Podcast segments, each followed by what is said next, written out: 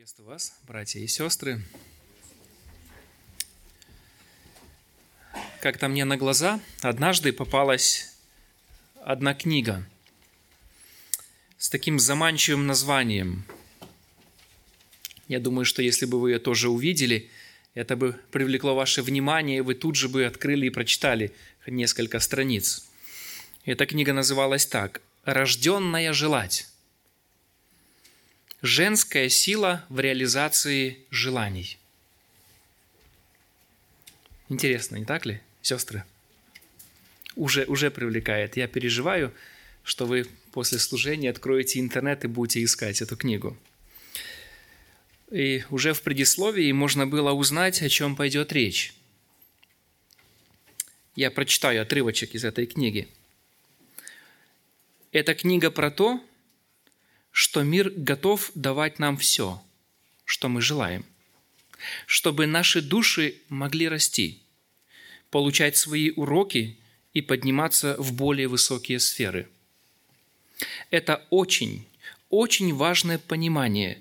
Мир не против нас, он за нас. Он для того, чтобы мы получали то, что хотим – у вас, возможно, сейчас немножко по-другому, и вы не уверены в надежности и щедрости мира вокруг вас. И эта книга даст вам все нужные состояния и понимание, как прийти к реализации любых ваших желаний с помощью женской силы. Эта книга про четыре важные вещи. Про женское – какова его природа и какие особенности есть у нашего способа получать желаемое. Про силу, как источник, который дает нам то, что мы хотим. Про разные наши женские состояния, которые ведут к силе. Интересная книга, не так ли? На самом деле для меня нет ничего удивительного, потому что ее написала женщина – которая не знает Бога. Это абсолютно неверующая женщина, которая дает советы абсолютно неверующим женщинам. Мир действительно за тех, э, кто принадлежит ему, и это правда. Это правда. Мир любит свое и поддерживает своих, те, которые на его стороне. Однако Священное Писание учит, что христиане – это люди другие. Это люди, которых мир ненавидит. Вспомните слова Иисуса, которые Он сказал своим ученикам, Иоанна 15, 19. «Если бы вы были от мира, то мир любил бы свое. А как вы не от мира, но я избрал вас от мира, потому ненавидит вас мир». Это неприятная перспектива для человека – испытывать всю ненависть мира на себя. Но такова реальность нашей жизни. Если мы стали на сторону Иисуса, мир ополчился против нас. Весь ад пришел в движение, и он ведет войну против нас. Христос молился своему Отцу за апостолов. Евангелие от Иоанна, 17 глава, 14 и 16 стихи.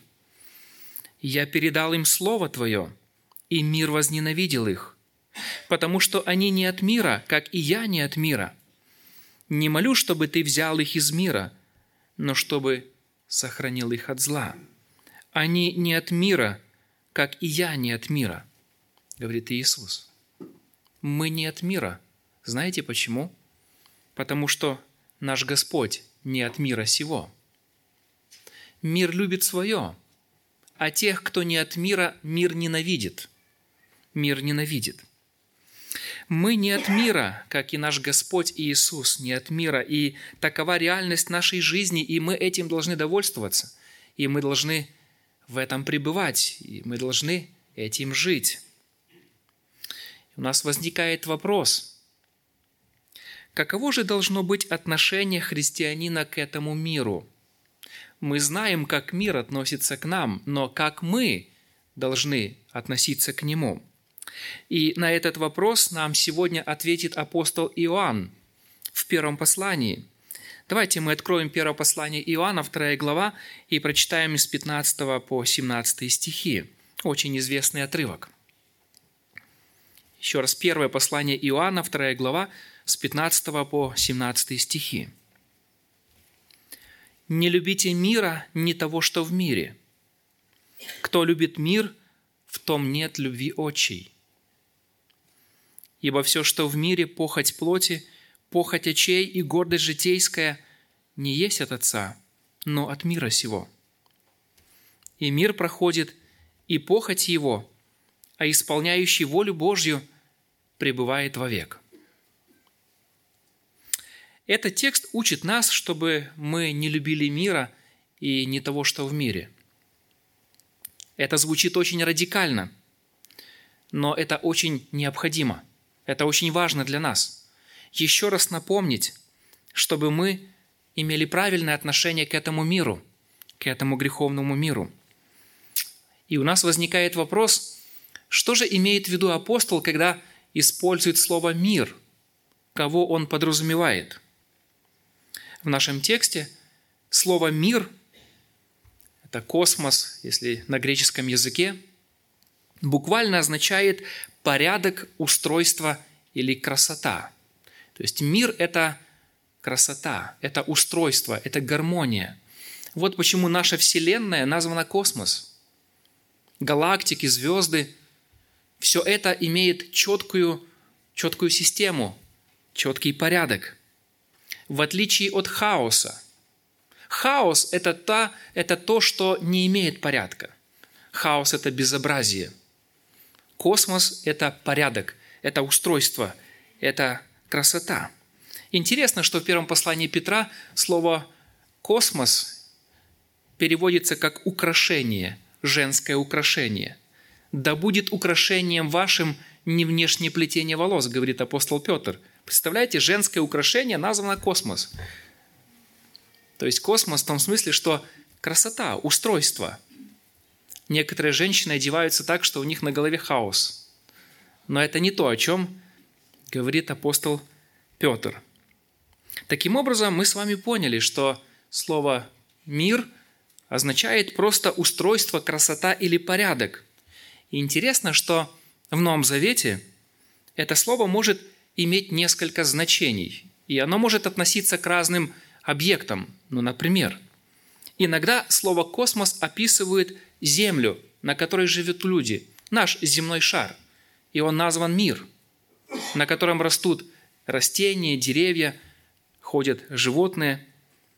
Иногда слово «мир» может означать человечество, то есть людей, организацию людей, общество людей – и в этом смысле апостол Иоанн говорит в Иоанна 3,16, «Ибо так возлюбил Бог мир».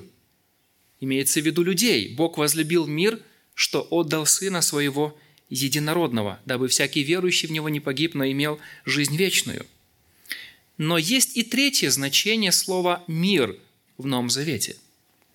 И третье значение – это то, что здесь в нашем тексте имеет в виду апостол Иоанн – и третье значение означает мир как сфера власти и господства сатаны. Мир – это как место власти и господства сатаны. И очевидно, что апостол Иоанн как раз использует это слово «мир» для обозначения развращенной бесовской системы, которой управляет сатана. Немножко дальше в этом послании, в 5.19, апостол Иоанн скажет – мы знаем, что весь мир лежит во зле. Буквально весь мир лежит у ног лукавого, у ног лукавого, то есть сатаны. Таким образом, если рассматривать слово «мир» как людей, то этот мир нужно любить. Мы должны любить людей. Однако, если рассматривать мир как злую систему – организованную под властью сатаны, то его нельзя любить. И это то, о чем говорит здесь апостол Иоанн. Не любите мира имеется в виду, не любите эту греховную систему, в которой действует сатана и его ценности. Потому что протягивая ему руку дружбы, христианин протягивает ее самому дьяволу – который и является Богом века сего. Апостол Иаков сказал в 4.4, «Не знаете ли, что дружба с миром есть вражда против Бога? Итак, кто хочет быть другом миру, тот становится врагом Богу. Кто хочет быть другом миру, тот автоматически становится врагом Богу. Здесь мы видим в нашем тексте, в Иоанна, 1 Иоанна 2, 15, 17, мы видим три причины, почему христианин не должен любить этот мир и его ценности. Давайте мы посмотрим на эти три причины. Они очень важны, они очень актуальны для нас. Первую причину мы находим в 15 стихе во второй части. И она заключается в том, что у любящего мир нет любви к Отцу. Потому что тот, кто любит мир, у того нет любви к Небесному Отцу. Давайте мы посмотрим более внимательно на этот 15 стих и сделаем несколько наблюдений. «Ибо кто любит мир?» Эту фразу можно еще перевести так всякий, кто любит мир, или все любящие мир. Здесь, очевидно, нам представлен человек или группа людей, которые не знают Бога. Сердце этих людей отдано этому миру. Апостол Иоанн допускает, что такие люди могли находиться в церкви. Они называли себя христианами, но их сердца все еще были привязаны к ценностям этого мира – этого греховного мира.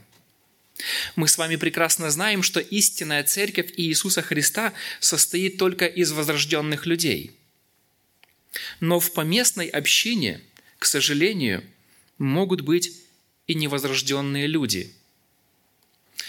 К сожалению, я имею в виду потому, что даже человек может принять водное крещение и стать членом поместной церкви, но при этом быть невозрожденным человеком – вот почему я говорю «к сожалению». Однако, с другой стороны, хорошо, что в поместную общину приходят неверующие люди, потому что это то место, где они слышат Евангелие, и это то место, где они могут примириться с Господом. И как узнать, кто есть кто? Как проверить свою веру? Как проверить свое сердце? И вы знаете, сделать это очень просто. Сделать это очень просто – то, как ты относишься к этому миру, и определяет состояние твоей души, твоей, твоего сердца. Любишь ли ты этот мир и его ценности или нет? Именно это то, что определяет состояние твоей души. И это то, о чем здесь говорит апостол Иоанн. Но давайте мы с вами посмотрим на то, как апостол описывает нам вот эту любовь к миру – Посмотрите, это любовь человека невозрожденного, любовь к этому миру. Сделаем несколько наблюдений. Во-первых, она отличается своим постоянством. Вот эта любовь к миру отличается своим постоянством. Апостол Иоанн использует здесь глагол в настоящем времени «кто любит мир». В том нет любви отчей. Кто любит – это продолжительное действие – это значит, любовь этого человека постоянно, стабильна. Она не зависит от погоды, настроения и самочувствия. Человек постоянно любит этот мир. Во-вторых, мы видим, что эта любовь жертвенна. И на это указывает выбор слова апостолам «агаппе». Мы знаем, что агаппе – это жертвенная любовь. Она готова принести в жертву самое ценное. Поэтому человек, любящий мир, отдает ему все. Отдает ему время, здоровье, семью и даже свою жизнь. В-третьих, эта любовь не терпит конкурентов. Если ты любишь этот мир, то ты не можешь любить еще кого-то. Мир – это то, что занимает твое сердце – этой любви некогда любить ближних. И апостол Иоанн учит, что любящий мир ненавидит брата своего. 2 глава 9 стих. Тот, кто ходит во тьме, тот ненавидит брата своего. А тот, кто ходит во тьме, это человек, который находится во власти сатаны. Это тот, кто находится во власти мира сего. Любящий мир всецело предан своему господину дьяволу. Вот почему Иисус когда-то сказал фарисеям, «Ваш отец дьявол, и вы хотите исполнять похоти его, похоти отца вашего». Итак, мы увидели, эта любовь к миру постоянно, жертвенно и не терпит конкурентов. Вы знаете, если бы эта любовь к миру была переключена на любовь к Отцу, это был бы самый замечательный христианин, не так ли? Ведь именно этой любви и желает от нас Бог. Бог желает, чтобы мы любили Его постоянной любовью, жертвенной, не терпящей конкурентов. Но, к сожалению, неверующие люди эту любовь отдают не Отцу, а знаете кому? Миру сему. Миру сему. И самое страшное – что можно сказать и подчеркнуть об этом человеке, неверующем, который любит этот мир, это то, что у него нет любви к Отцу. На что указывает следующая фраза «в том нет любви отчей». Буквально «в том нет любви к небесному Отцу». Если ты любишь этот мир, то у тебя нет любви к небесному Отцу. Неверующие люди ненавидят Небесного Отца. И если вы слышите фразу «душа каждого человека христианка», то это утверждение не совсем соответствует реальности и действительности. Апостол Павел, размышляя на эту тему в послании к римлянам, 8 глава, с 5 стиха описывает жизнь неверующих людей. Посмотрите, как она выглядит. «Ибо живущие по плоти Живущие по плоти – это неверующие люди, а плотском помышляют, а живущие по духу помышляют о духовном. Помыш... Или греховные помышления – суть смерть, а помышления духовные – жизнь и мир. Потому что плотские помышления – суть вражда против Бога, ибо закону Божью не покоряются, да и не могут. Посему живущие по плоти Богу угодить не могут – это состояние всех неверующих людей. Люди, которые не знают Бога, враждебно настроены против Него. И это то, о чем здесь говорит нам апостол Иоанн. Любовь к Отцу и любовь к миру не могут одновременно занимать одно и то же сердце. Ты либо любишь Бога, либо мир.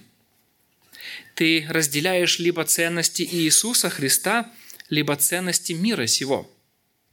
Ты идешь либо по пути света, или идешь по пути тьмы. Ты стремишься жить либо по плоти, либо по духу, и третьего не дано. Иисус как-то сказал в Нагорной проповеди, «Не можете служить Богу и мамоне – не можете одновременно поклоняться Богу и богатству. И мы с вами уже прочитали, почему у апостола Павла. Потому что плотские помышления – это вражда против Бога, ибо закону Божию не покоряются, да и не могут, и не в состоянии покоряться. Поэтому мы не можем быть слугами Христа и при этом жить интересами этого мира – Невозможно одновременно разделять мирские взгляды и любить Небесного Отца. Почему? Потому что неверующий человек любит мир, а возрожденный любит Христа. Неверующий находится под водительством плоти, а христианин находится под водительством Духа Святого.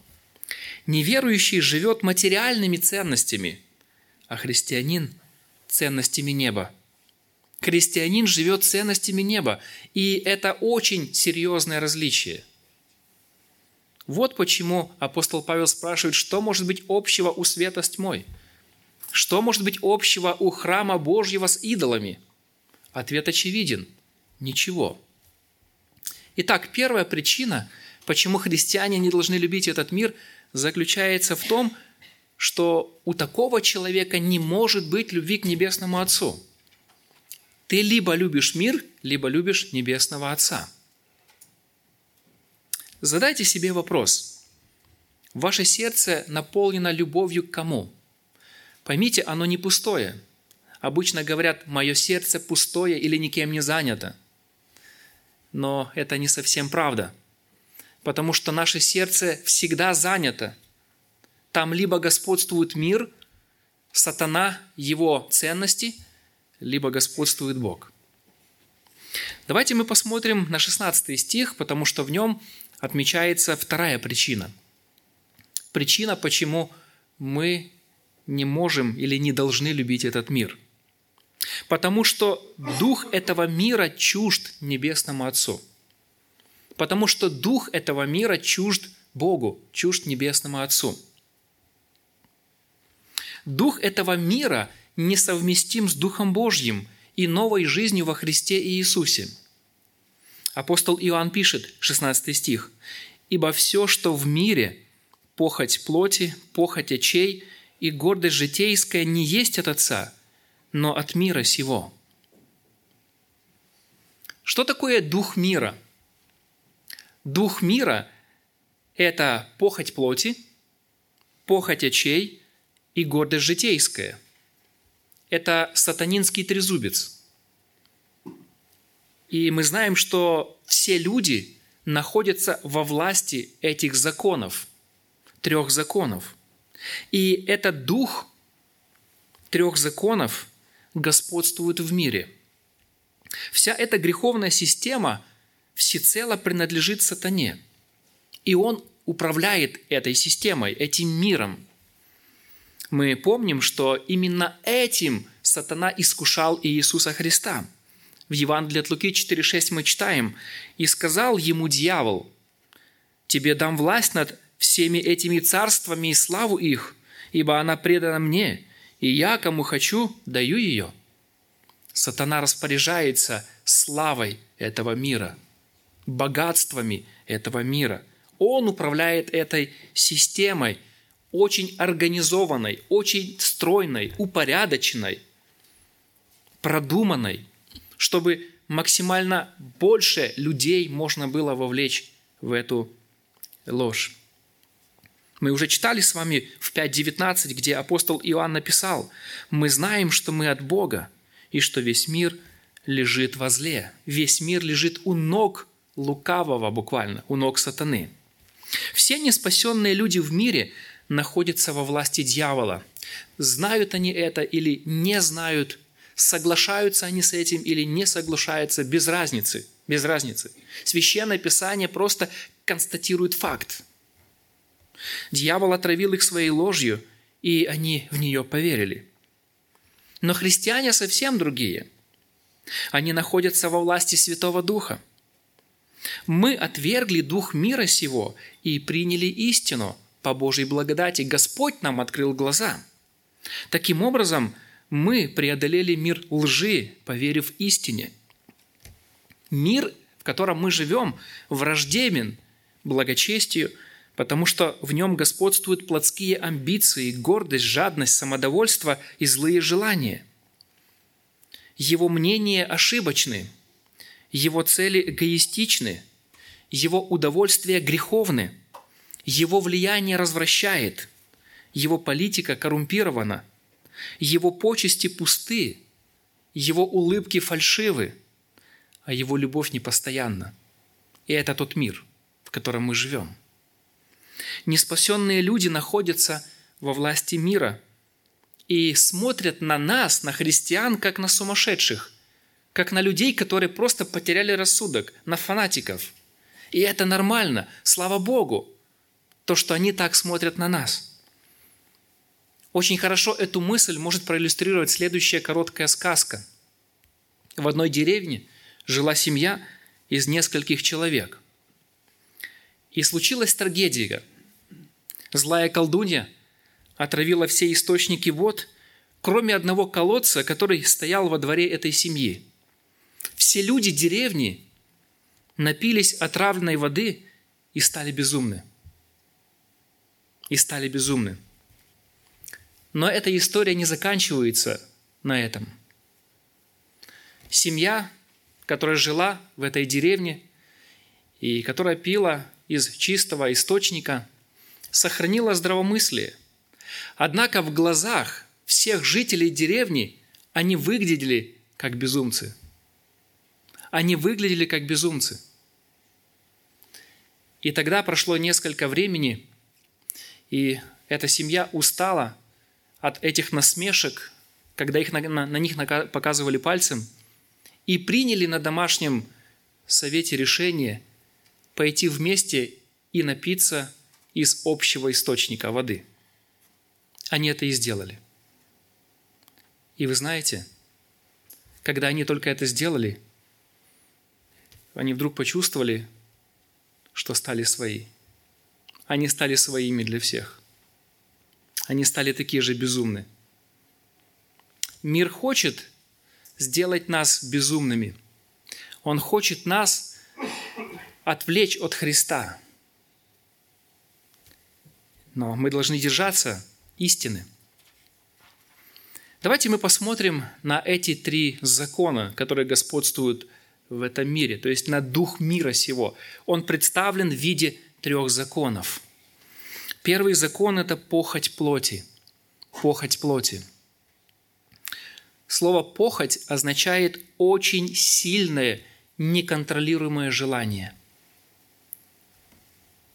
Источником этого желания является плоть.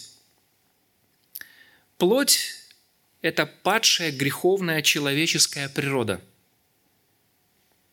Именно она извращает наши желания настолько, что делает их отвратительными в Божьих глазах. И человек, который водимый своей греховной природой, будет всегда желать того, что противно Богу. Апостол Павел писал в послании Галатам, 5 глава, с 19 по 21 стихи. «Дела плоти известны. Они суть прелюбодеяние, блуд, нечистота, непотребство, идолослужение, волшебство, вражда, ссоры, зависть, гнев, распри, разногласия, соблазны, ереси, ненависть, убийство, пьянство, бесчинство и тому подобное. Предваряю вас, как и прежде предварял, что поступающие так Царство Божье не наследуют. Дела плоти – прелюбодеяние, блуд, волшебство, вражда и тому подобное. Итак, похоть плоти. Плоть управляет желаниями человека. И эти желания настолько сильны, что им невозможно противостоять. Они покоряют себе всю душу человека. И мы видим на людей, которые живут в этом мире, и мы когда-то были такими. Возможно, кто-то и сейчас из вас является среди них – когда жили полностью во власти плоти, похоти плоти. Когда именно она управляла нашими желаниями. И мы реализовывали эти желания. Второй закон – это похоть очей. Похоть очей – это влечение и желание, возбуждаемые тем, что человек видит. Это порочное желание, которое культивируется тем, что входит в человека через зрение. Через зрение. И если в первом случае похоть плоти э, возбуждается самой природой человека, то есть исходит из сердца человеческого, то похоть очей приходит от, в движение от того, что снаружи человека, что вне человека. И вы знаете, эту мысль можно развить еще дальше. Под похотью очей подразумеваются все визуальные объекты, которые воспламеняют в человеке сильное желание обладать этими объектами, этими объектами. Например,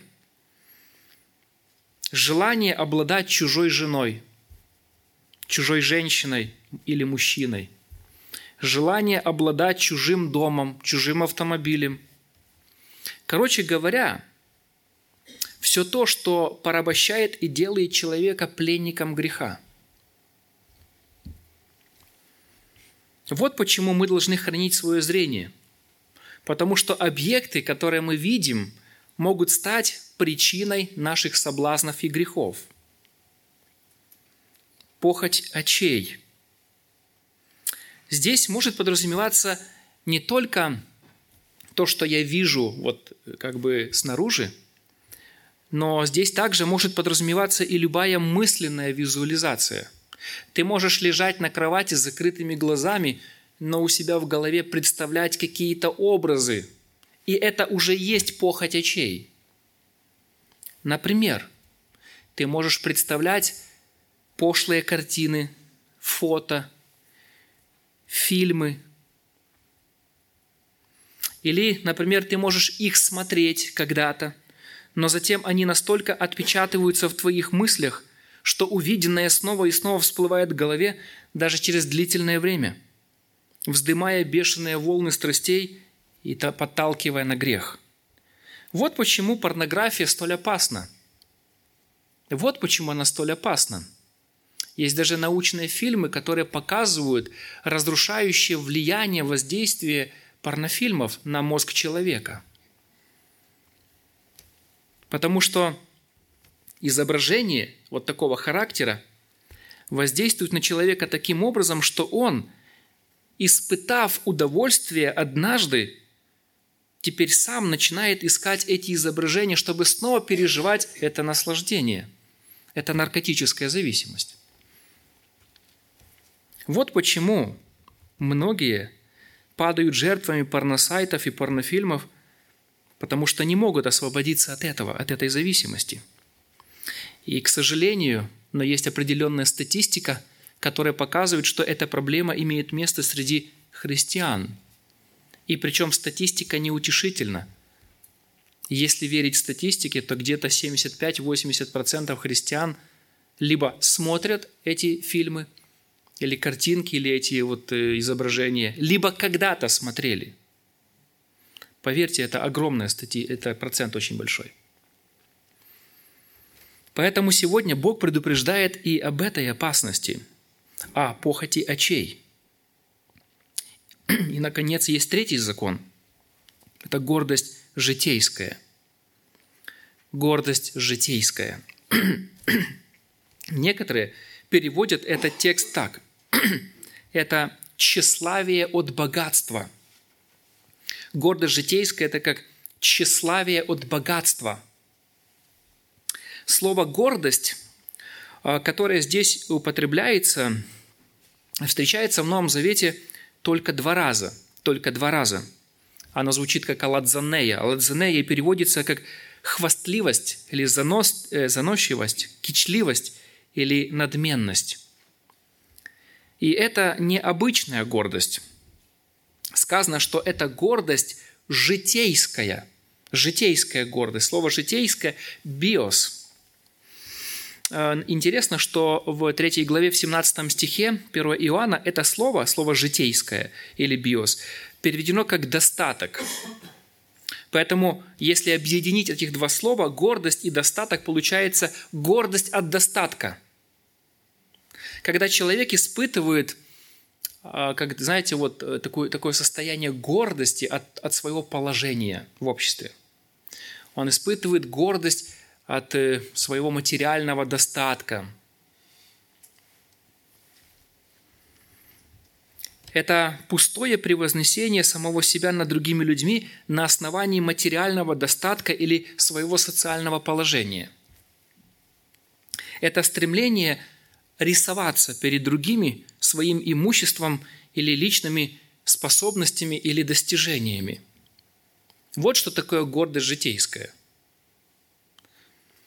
Э, кто-то сказал, первые два порока, похоть очей и похоть плоти, возможны и в уединении, а третьему нужно общество. У нас могут быть греховные желания, когда мы одни, но нельзя быть хвостуном без компании. Поэтому, чтобы реализовывать гордость житейскую, нужна компания. Нужно, чтобы другие видели – И после всего сказанного апостол Иоанн говорит, что вот похоть очей, похоть плоти, гордость житейская, то есть дух мира сего, это, это тот дух, который не есть от Отца, но от мира сего. То есть, другими словами, он хочет сказать, что дух мира сего, вот этот, вот эти законы, чужды Небесному Отцу. Они противны Ему. Они не могут исходить от Него. Бог ненавидит эти законы, эту гордость, эти похоти. Потому что все, что в мире, не исходит от Отца, противоречит Его природе, противоречит Его целям. И поэтому христиане должны остерегаться любых таких проявлений отношений с этим миром. Итак, вторая причина, почему мы не должны любить этот мир, потому что дух мира сего не исходит от Отца, то есть он чужд Небесному Отцу.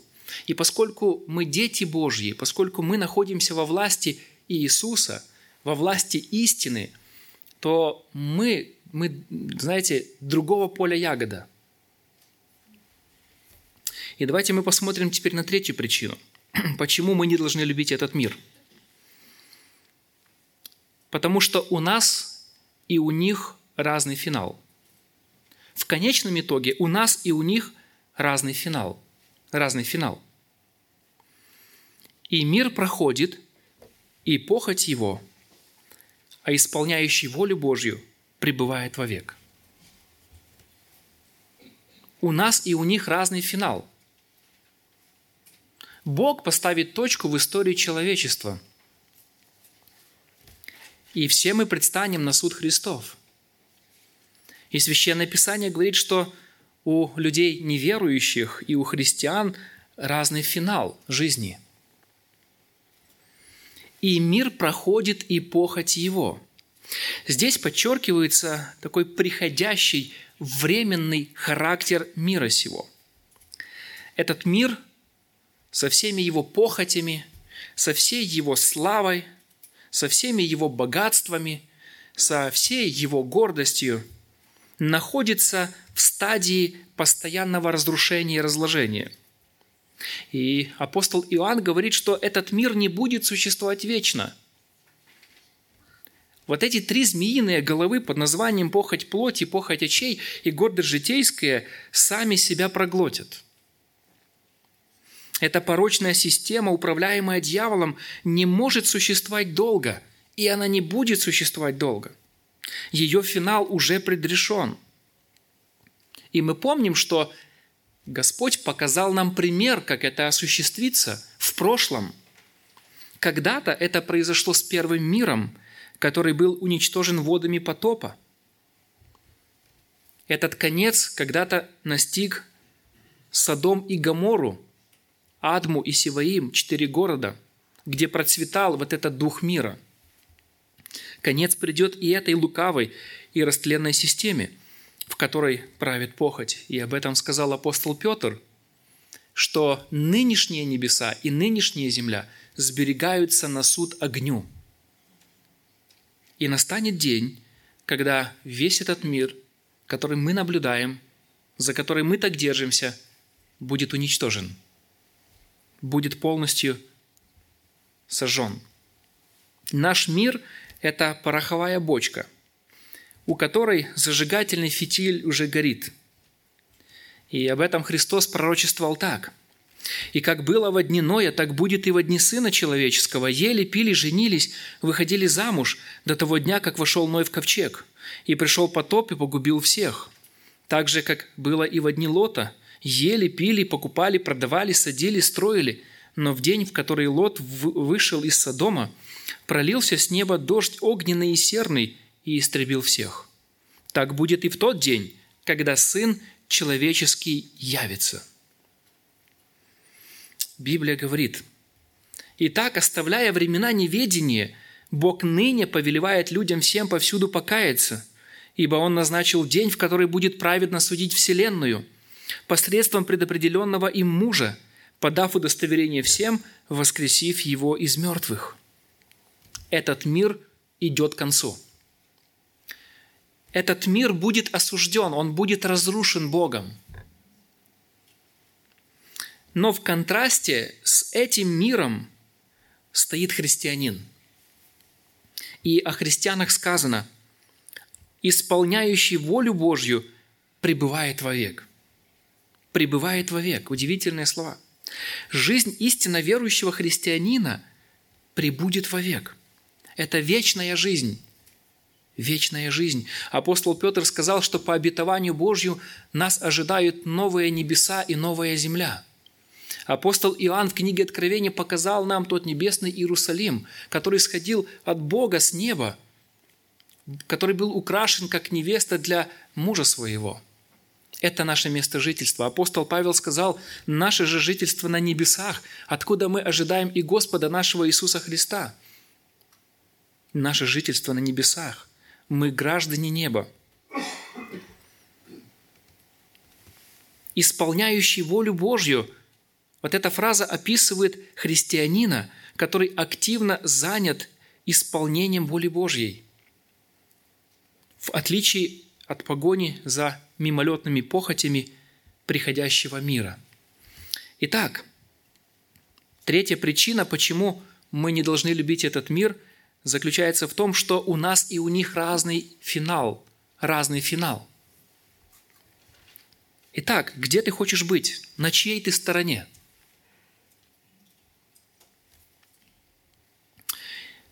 Этот текст сегодня нам показал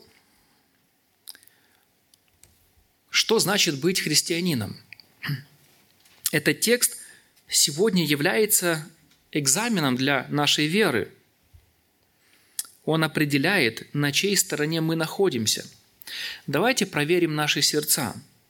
К чему они привязаны? И если ты привязан к миру, то ты человек, который принадлежишь ему. Если ты на стороне Божьей, то ты не будешь любить этот мир. И апостол Иоанн сказал, что есть веские причины. Есть три веские причины, почему нельзя любить этот мир. Во-первых, потому что тот, кто любит мир, не имеет любви к Отцу, потому что дух этого мира чужд Богу Отцу, и в-третьих, потому что у нас и у них разный финал. Давайте мы помолимся.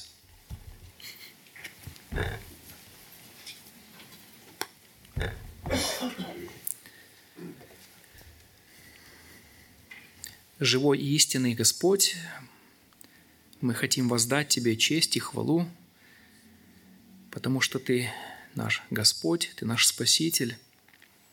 И я благодарю Тебя за то, что Ты призвал нас из этого мира, и Ты открыл нам духовные глаза – и Ты даровал нам способность познать истину, и истина сделала нас свободными. И сегодня, Господь, мы Твои дети, по Твоей благодати, но мы ничем не лучше других людей, которые еще живут в этом мире, которые находятся во власти этого мира. И поэтому, Господь, наша молитва за этих людей, мы хотим, чтобы они были спасены. Мы хотим, чтобы они стали Твоими детьми – и поэтому мы просим, Господь, пожалуйста, приведи их к себе, даруй им покаяние, даруй им живую веру. Но также, Господь, мы молимся и о наших сердцах сегодня. Помоги, чтобы мы, Господь, анализировали наши души, проверяли нашу веру. Господи, я молю Тебя, помоги, чтобы мы удалялись от этого мира, от этих греховных ценностей – ты призываешь нас, Господь, к этому, потому что у любящего мир нет любви к Тебе. И в то же самое время Ты не призываешь нас, чтобы мы оставили этот мир, но чтобы мы шли в этот мир как к людям и проповедовали им Евангелие. Поэтому, Господь, сделай нас еще более ревностными тружениками на Ниве Твоей святой. Мы молимся обо всем этом во имя Иисуса Христа и для Твоей славы. Аминь.